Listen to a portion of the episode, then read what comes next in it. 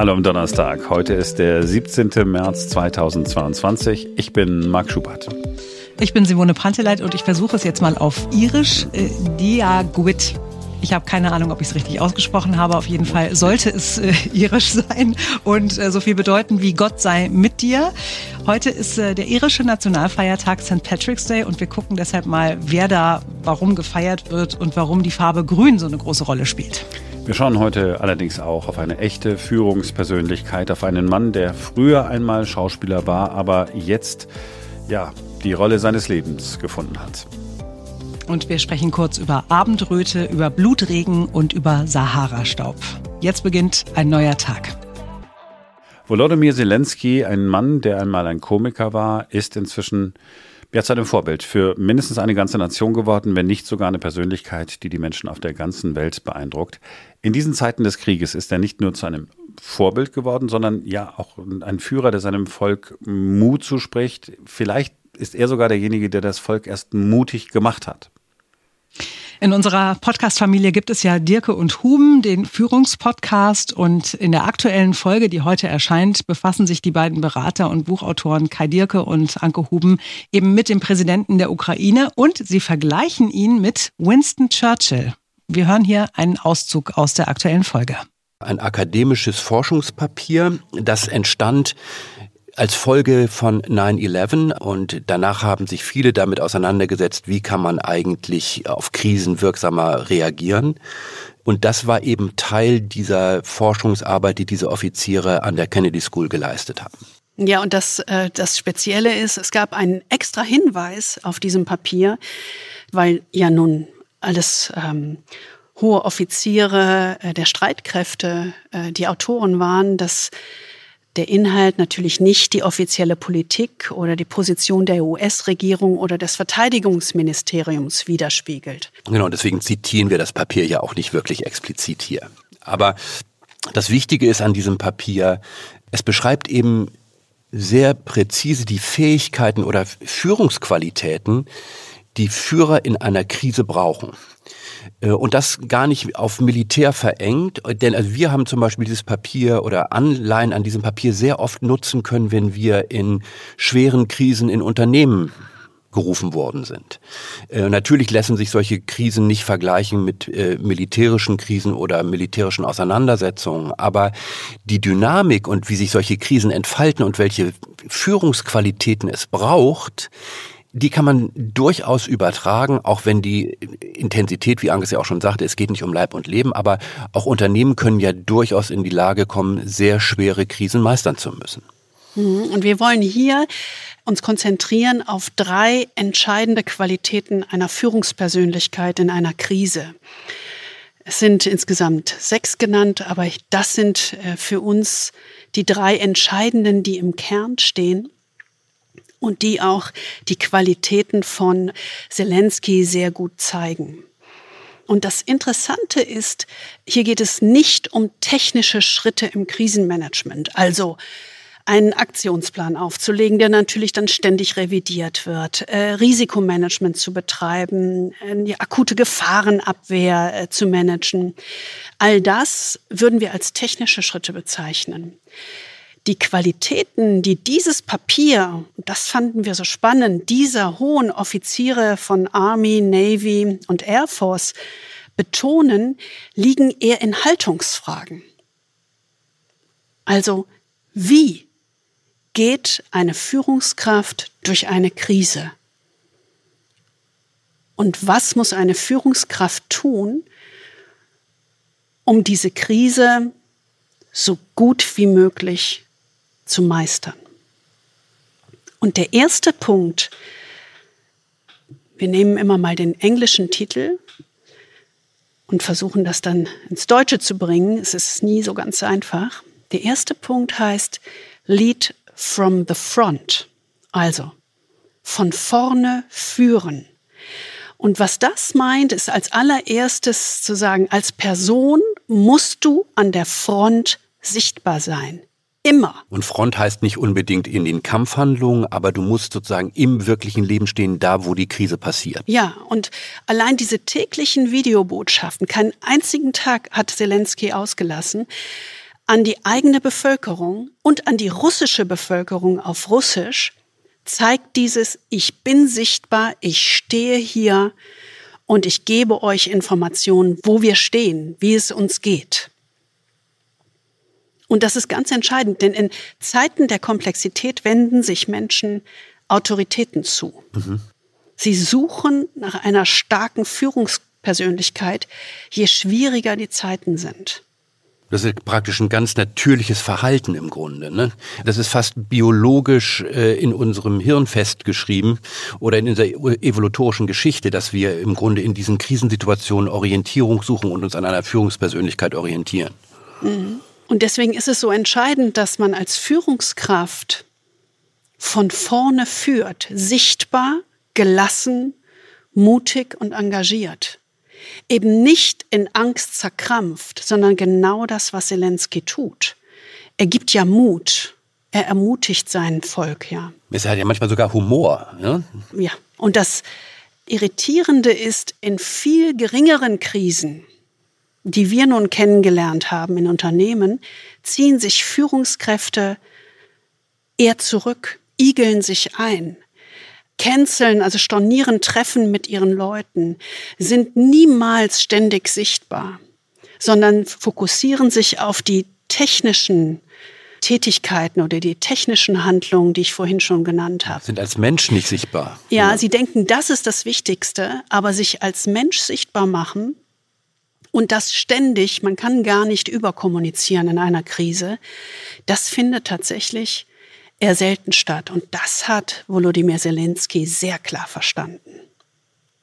Ja, und dabei geht es eben vor allen Dingen oft um diese Themen Sicherheit, Orientierung und so weiter. Aber im Kern dieser ganzen äh, Thematik steht ja eigentlich persönlich Mut und Einsatz vorzuleben, in jeder Situation. Mhm. Ne? Ja. Also wir erinnern uns ja, ja du hattest es glaube ich schon erwähnt, an dieses Video, wo er mit seinem äh, Kabinett da auf der Straße steht äh, und nach dem Motto, wir sind hier in Kiew, wir sind hier, meine Leute sind hier und wir sind hier zusammen. Also wir mhm. sind bei euch. Äh, und diesen Mut zu zeigen, wirklich angesichts von Kämpfen, das ist natürlich eine unglaubliche Stärke, die eine Führungskraft äh, zeigen kann, wenn es darum geht, das Volk zum Durchhalten zu ermutigen. Und das ist eben auch so eine Reminiszenz oder so eine Erinnerung, äh, oder wie immer man es sagen will. Das erinnert an Churchill. Churchill hat ja diesen berühmten Satz geprägt, Mut ist die erste aller menschlichen Tugenden, denn sie ist die Grundlage für alles andere. Und das ist, glaube ich, wirklich nicht hoch genug einzuschätzen, diese Einstellung. Denn Mut ist ja nicht die Abwesenheit von Angst, sondern die Fähigkeit, trotz Angst zu handeln. Und genau das zeigt der Zelensky und seine Leute angesichts dieser übermächtigen russischen Invasionsarmee. Und dieser Mut ist eben unverzichtbar, vor allen Dingen dafür, nicht nur Mut als Mut zu zeigen, sondern vor allen Dingen dafür, Menschen zu mobilisieren, für diese gemeinsame Sache einzustehen. Und wenn man das als Rollenmodell vorlebt, hat es eine unglaubliche Macht. Ja, das ist dieser Shadow of Leader, ne, den wir auch schon mal erwähnt haben. Dieses, was gibst du eigentlich für ein Vorbild vor als Führungskraft und wie wirkt das als Schatten in dein Volk oder in deine Organisation?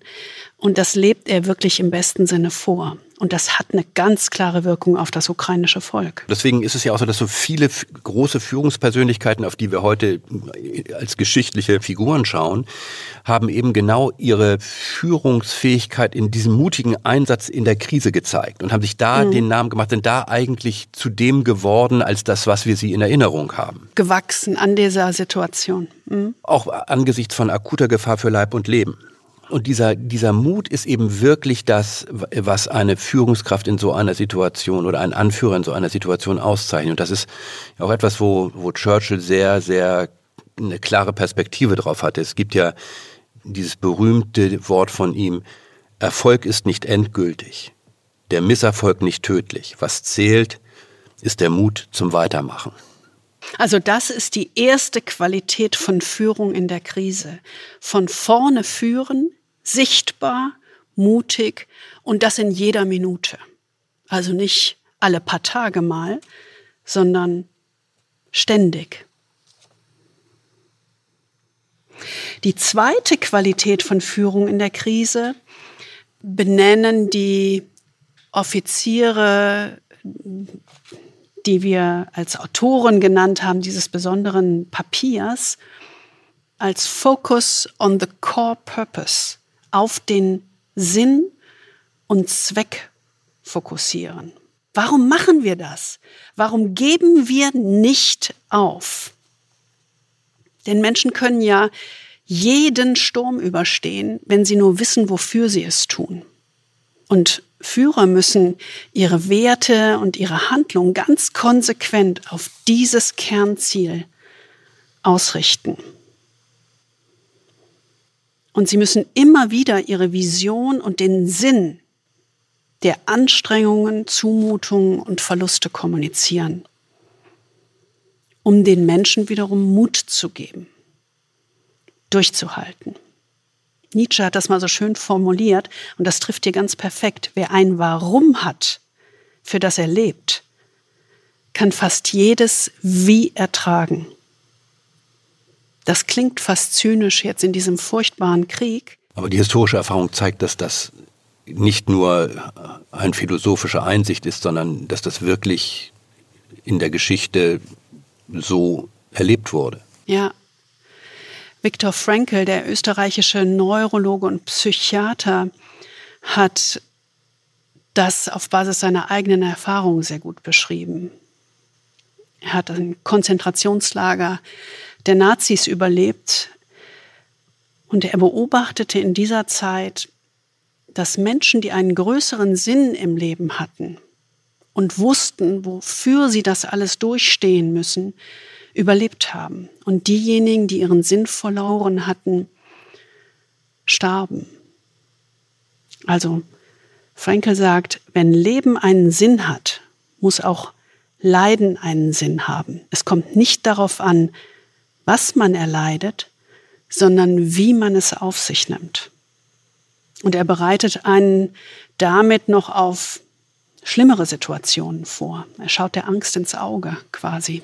Ja, und vor allen Dingen sagt er damit, die Situation ist nicht eins zu eins, was dich bestimmt, sondern was dich bestimmt, ist die Entscheidung, wie du das annimmst und wie du es auf dich nimmst. Mhm. Also es schafft diesen, wie, wie, so eine Art Freiheit zur Entscheidung, wie du mit der Situation umgehst. Ja, ich habe so ein, ich meine, von Zelensky gibt es ja so viele Zitate, aber eins, da war ich auch wirklich ähm, baffe erstaunt. Er hat gesagt, wir haben uns wiederholt davon überzeugen lassen. Wenn Sie wissen wollen, was Russland plant, schauen Sie sich an, was Russland anderen vorwirft. Wir werden des Angriffs auf das angeblich friedliche Russland beschuldigt. Und was nun? Was haben Sie noch für uns vorbereitet? Wo werden Sie mit chemischen Waffen zuschlagen? Denn genau das wirft ja Russland der Ukraine vor, dass sie chemische Waffen haben. Und das fragt Zelensky an die Adresse Russlands gerichtet in einer so extrem schwierigen Situation. Er bereitet also sein Volk auf Schlimmeres vor. Und damit zeigt er auch wieder so eine große Anleihe bei dieser, oder so eine Geistesverwandtschaft mit Churchill, wie man es auch in dieser Fight on the Beaches Rede sieht. Ne? In dieser Rede stellt Churchill ja klar, dass so im Grunde der innere Verteidigungswille der Briten völlig losgelöst ist von der tatsächlichen oder vermeintlichen Hoffnungslosigkeit der äußeren Situation oder den Fortschritten des Gegners. Also er überhöht fast noch die Bedrohung, so wie auch Zelensky hier mit den chemischen Waffen ja das Äußerste fast beschreibt. Und dieser Mut und Opferbereitschaft würden selbst das überstehen, weil es um einen moralischen Sieg und einen historischen Sieg der Ukraine geht und nicht um eine militärische Niederlage. Und daran, an diesem Sieg kann jeder seinen Teil haben. Und das ist natürlich eine unglaublich starke mhm. Erzählung. Ne? Also egal was passiert, wir werden, wir werden niemals untergehen. Ähm, und das ist ja im Augenblick in der Ukraine sehr, sehr konkret.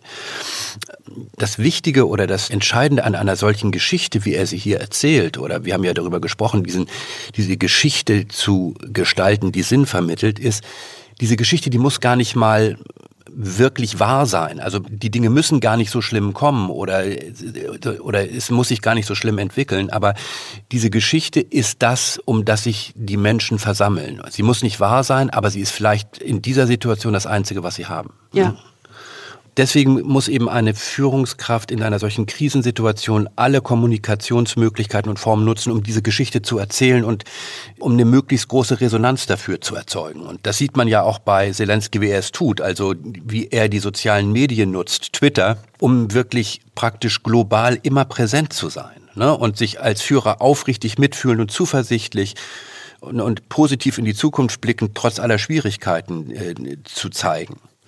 Äh, und damit leistet er natürlich einen, einen enormen Beitrag zur Bewältigung der Krise. Denn er darf keine Verzweiflung zeigen, sondern er muss die emotionale Fähigkeit einfach haben, die Ungewissheit, Frustration und den Schmerz zu ertragen, die immer präsent sind. Ja, und er, bei ihm kommt noch speziell hinzu, dass er sehr klare Werte ganz persönlich verkörpert und diese vorlebt.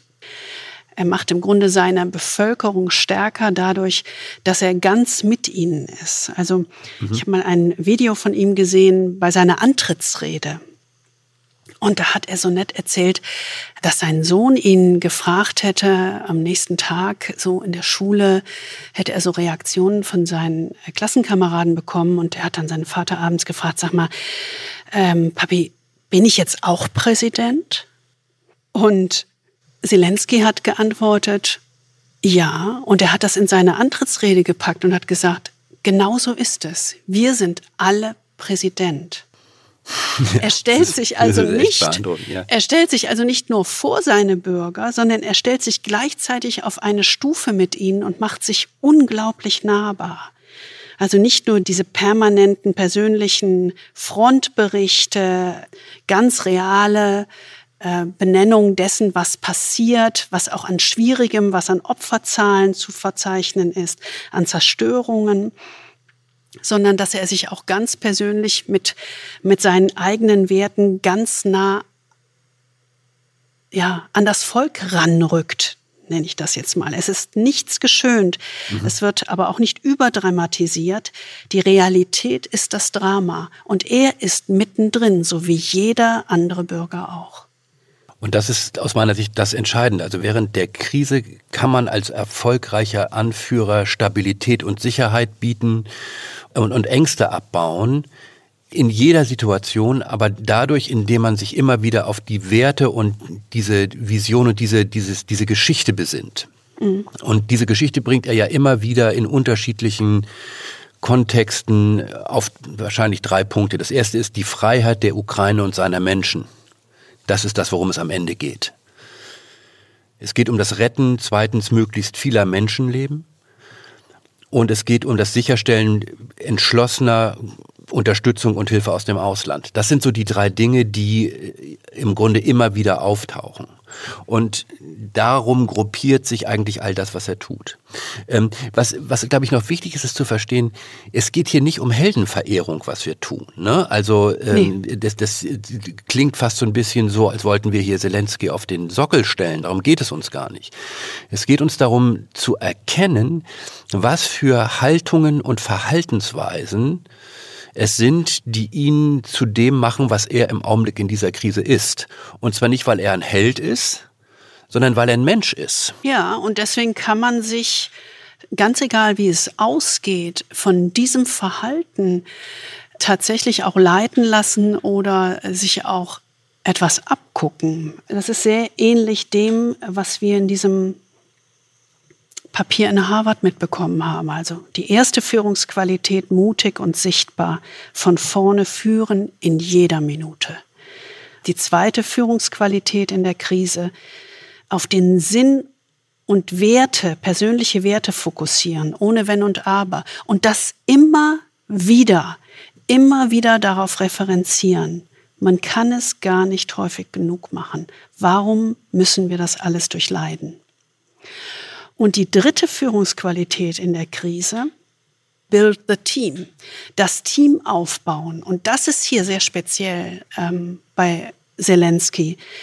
Denn wenn ein Führer eine Krise überleben will, muss er ganz klar ein Team um sich herum aufbauen. Aber hier geht es um ein Team sozusagen innerhalb des engsten Kreises, also wie ein Regierungsteam.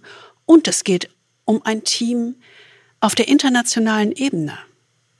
Also ein Team mit internationalen Politikern aufzubauen.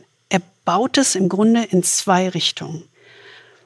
Und er wird in der Krise umso erfolgreicher sein, wenn er sich auf ein breites Netzwerk abstützen kann. Und Team ist ja so ein oft missbrauchter Begriff. Ne? Also mhm. zwei Dinge sind ja, glaube ich, wichtig in dem Zusammenhang. Das eine ist, wir reden hier, wenn wir von Zelensky reden, nicht von so einer Art Great Man in History Approach. Ja, also äh, große Männer machen Geschichte äh, nee, als, als, ein, ja ne, als, als einsame Anführer. Das ist ja. das Erste. Und das Zweite ist, was meinen wir mit Team? Mit Team meinen wir einfach eine besonders intensive Zusammenarbeit und eine hohe Qualität dieser Zusammenarbeit, die auf gegenseitigem Vertrauen basiert. Und ich glaube, das ist wichtig zu verstehen, äh, wenn wir auf diese beiden Teams eingehen, die wir uns jetzt noch mal kurz angucken.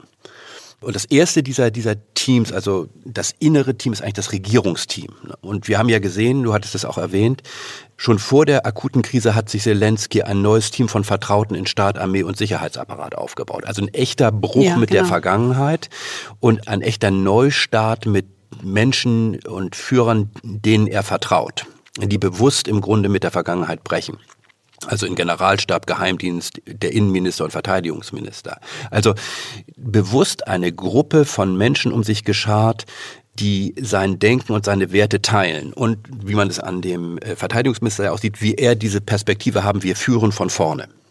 Man sieht es ja äh, zum Beispiel an diesen äh, Videos, die Zelensky oftmals teilt nach dem Motto, ich bin einer von euch und wir kämpfen Seite an Seite. Diese Twitter-Videos.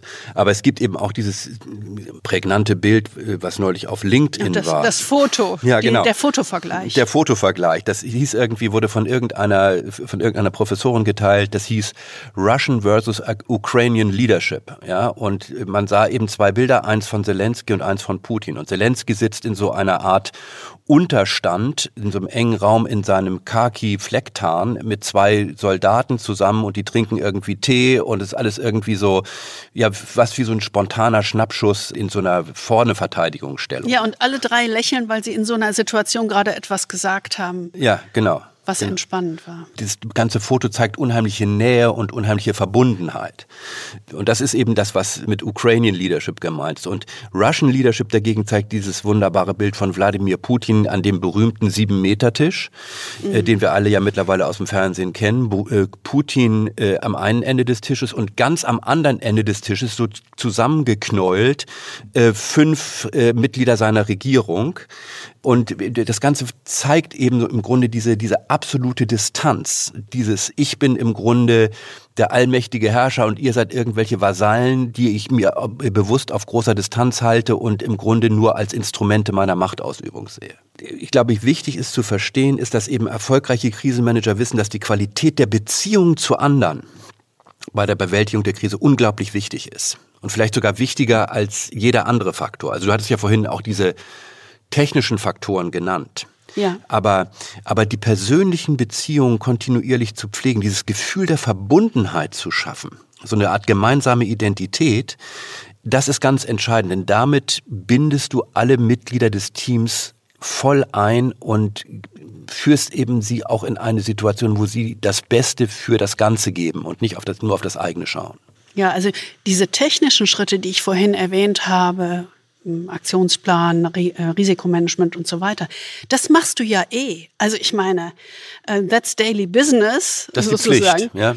Aber das ist nicht das, was gute Führung in einer Krise und erfolgreiche Führung in einer so schweren Krise ausmacht. Ähm, das ist sozusagen das Minimum, was du leisten musst. Aber das wird dich nicht erfolgreich machen. Genau. Ich fand das so spannend, dass eben gerade diese Offiziere von Armee, ähm, Navy und ähm, Air Force genau das so stark hervorgehoben ja, haben. Genau und nicht auf die technischen Themen geguckt haben. Absolut. Ja, und dieses, diese Bindung seiner Teammitglieder, jetzt habe ich gerade äh, wieder ein wunderbares Beispiel dazu gelesen. Es gab ja eine Digitalkonferenz. Der Verkehrsminister, der Volker Wissing, ähm, war nun gerade an der polnischen Grenze und hat dort äh, mit dem Bahnchef Lutz daran teilgenommen.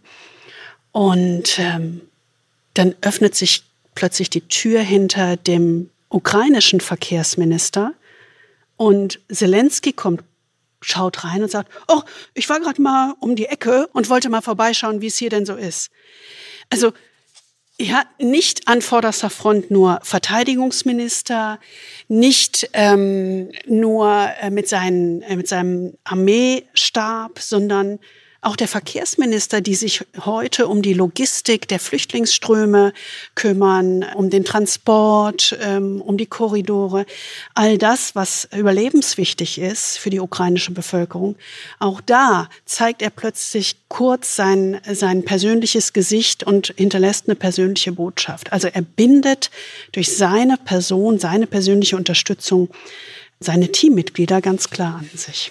Die ganze Folge findet ihr in eurer Podcast-App Dirke und Huben, der Führungspodcast. So, heute Abend zur Feier des Tages mal ein schönes Guinness trinken. Es ist St. Patrick's Day, der irische Nationalfeiertag, und da wird überall auf der ganzen Welt eben äh, ordentlich gebechert, sagen wir, wie es ist. Alle ziehen sich grün an und haben jede Menge Spaß. Zum Beispiel mein Freund Roy aus Kanada, der lebt also in, in Vancouver, irgendein Ur-Ur-Ur-Großvater, ein Vorfahre äh, war wohl ihre und deswegen lässt er es auch immer total krachen am 17. März. Ich war mal auf einem Kreuzfahrtschiff am 17. März und bin dann runter ins Casino, weil es so unfassbar langweilig war, an Deck und wollte dort äh, spielen. Es war nicht möglich, weil sämtliche Iren schon so gegen, ich würde sagen, 13, 14 Uhr unfassbar betrunken waren. Da kann man nicht mehr hinterher. Das ist für mich St. Patrick's Day. Wer war denn eigentlich dieser äh, Patrick? Also der heilige Patrick, äh, St. Patrick auf Englisch, ähm, war wohl ein Sohn römischer Eltern und ist äh, der Legende nach als Jugendlicher von irischen Piraten verschleppt worden und er wurde als Sklave verkauft. Dann musste er jahrelang in Irland Schafe hüten, bis ihm Gott erschienen ist im Traum. Und er hat ihm befohlen, er solle ans Meer gehen, hat er gemacht. Und dort hat er Fischer getroffen, die ihn zurück in die Heimat gebracht haben. Da hat dieser Patrick, Patrick, dann studiert, ist Priester geworden und hatte dann eines Nachts wieder einen Traum. Und äh, der hat ihm dann befohlen, zurück nach Irland zu gehen und den Menschen dort als Missionar den christlichen Glauben nahezubringen. Und weil er das getan hat, ist er der Nationalheilige und Schutzpatron von Irland und wird eben jedes Jahr am 17. März, an seinem Namenstag übrigens, von Iren auf der ganzen Welt gefeiert. Ich hätte jetzt erwartet, dass er dann zurück nach Irland gegangen ist und dort die erste Brauerei Irlands eröffnet hat und deswegen lassen sich die Iren heute so voll laufen. Das ist aber vielleicht auch nur eine, eine Wunschvorstellung von mir äh, gewesen. Du hast auch schon gesagt, grün ist super wichtig am äh, mhm. St. Patrick's Day. Äh, wer Ire oder Irland-Fan ist oder einfach nur Firebeast ist, zieht sich grün an. In Chicago wird äh, seit 60 Jahren jedes Jahr der Chicago River grün eingefärbt. In Berlin wird auch der mhm. Funkturm äh, grün angestrahlt. Aber warum grün und nicht eine andere Farbe? Es geht wohl auf die äh, irische Unabhängigkeitsbewegung zurück im 18. Jahrhundert. Also verschiedene Revolutionsgruppen haben da grüne Flaggen geschwenkt. Und dass sie das getan haben, äh, liegt vermutlich daran, dass Irland ja aufgrund seiner Landschaft und dieser satten grünen Wiesen als grüne Insel bezeichnet wird. Und deswegen ist das eben die Nationalfarbe. Und deswegen spielt Grün an diesem St. Patrick's Day so eine große Rolle. Mhm. Hast du denn schon mal irgendwo gefeiert in so einem Irish Pub oder sowas? Nee, aber ich wollte es schon immer mal machen. Das Problem ist nur, dass mir Guinness nicht schmeckt. ich bin da, ich habe einen kleinen Gewissenskonflikt, verstehst du? Also es ist, äh, du kannst auch Kilkenny würde gerne, trinken. aber auf der anderen Seite auch wieder nicht. Ja, das ist mir alles ein bisschen zu stark und zu dunkel und so, aber ich probiere es einfach mal aus. Oder was auch äh, wirklich sehr, sehr gut ist äh, in irischen Pubs, schlechter Wein. das, wenn du in, in, irgendwie in Großbritannien oder so in so einen Pub gehst so Großbritannien, ja, die Feinde Irlands. Also, äh, wenn du in Irland in irgendeinen Pub gehst und sagst, oh, ich hätte gerne Wein, dann ist immer nicht, nicht die Frage, oh, was hätten Sie gerne, Pinot Grigio oder wir haben hier ein schönes Sancerre, sondern ist immer, ja, äh, süß oder nicht so süß? oh, und dann kriegst du einen Cider, irgendein so Apfelweinzeug angeboten oder kriegst du tatsächlich richtigen Wein aus richtigen Weintrauben? Wein. Richtigen Wein aus Weintrauben. In Irland aber der wird nicht in Irland angebaut, da wird doch kein Wein angebaut, oder? Nein, da wird kein Wein angebaut. Ja, warten wir noch ein bisschen auf Klimawandel, dann haben die auch ihren eigenen Wein, dann können sie endlich das süße Zeugs da äh, selber machen. Ähm, sensationelles Abendrot in Österreich. Äh, die Bilder habt ihr vielleicht auch irgendwo gesehen und das liegt an Sand aus Nordafrika. Ja, das ist Sahara-Staub, der zu uns rübergeweht wird über Frankreich und Spanien. Ich bin zuerst drauf gekommen, weil meine große Tochter mir eine Nachricht geschrieben hat über WhatsApp. Die ist ja gerade für ein Au-pair-Jahr in äh, Madrid und hat äh, erst geschrieben, Mama, heute Nacht hat Sand geregnet. Und ich dachte so, what? Und dann hat sie Beweisfotos angefügt und tatsächlich die ganze Straße ist mit einem echt fetten Sandfilm überzogen. Alle Autos, alle Zäune, die Gehwege, alles voller Sand. Das sieht schon ganz schön krass aus. Und dieser Sand zieht nun, wie gesagt, auch rüber zu uns.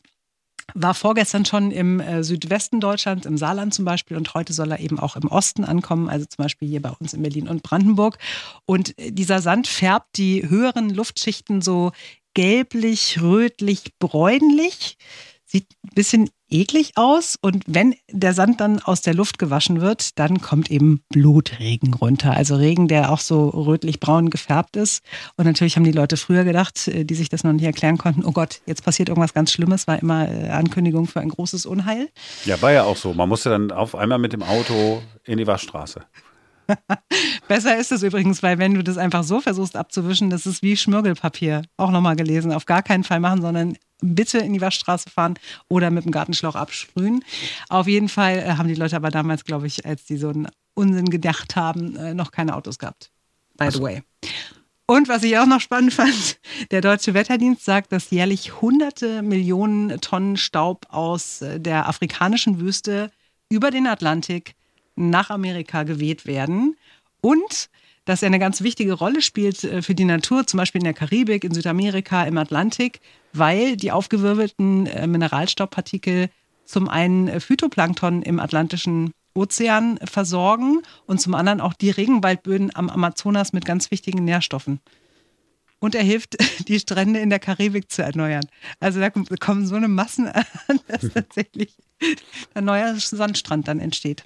Aber es ist ein tolles Beispiel dafür, ne? wie irgendwas irgendwo auf dem Planeten passiert und dieses ganze System irgendwie so abhängig ist äh, voneinander, dass irgendwo äh, im Amazonasgebiet der Regenwald nur deswegen der Regenwald ist, weil irgendwo in Afrika irgendwie was passiert. Zeigt einem irgendwie ja. auch nochmal, ja, wie wichtig das ist, dass das alles halbwegs so bleibt und wir mit unserem Klimawandel nicht noch auch diese Systeme durcheinander bringen. So, das war's für heute von uns. Äh, wir hoffen, es hat euch ein bisschen gefallen. Wenn ja, wäre es total cool, wenn ihr euch die Zeit nehmt und äh, bei Apple Podcasts eine Bewertung da lasst. So vier bis fünf Sterne wäre total nett. Äh, wenn es euch nicht gefallen hat, dann schreibt uns einfach eine E-Mail. An podcast.einneuertag.com. Das war's also für heute. Ein neuer Tag ist eine Produktion von New Day Media in Zusammenarbeit mit dem Berliner Rundfunk. Bis morgen. Oh Gott, ich kann nicht mehr reden, ey, tut mir leid. Ich fange nochmal von vorne an. Warte, ich trinke kurz einen Schluck Tee. Ich bin so darauf konzentriert, dass meine Stimme nicht versagt.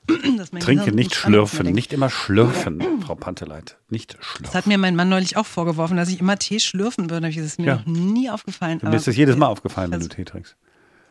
Ich versuche an mir zu arbeiten. Ich mache das mit Wasser, aber glaube ich nicht, oder? Egal.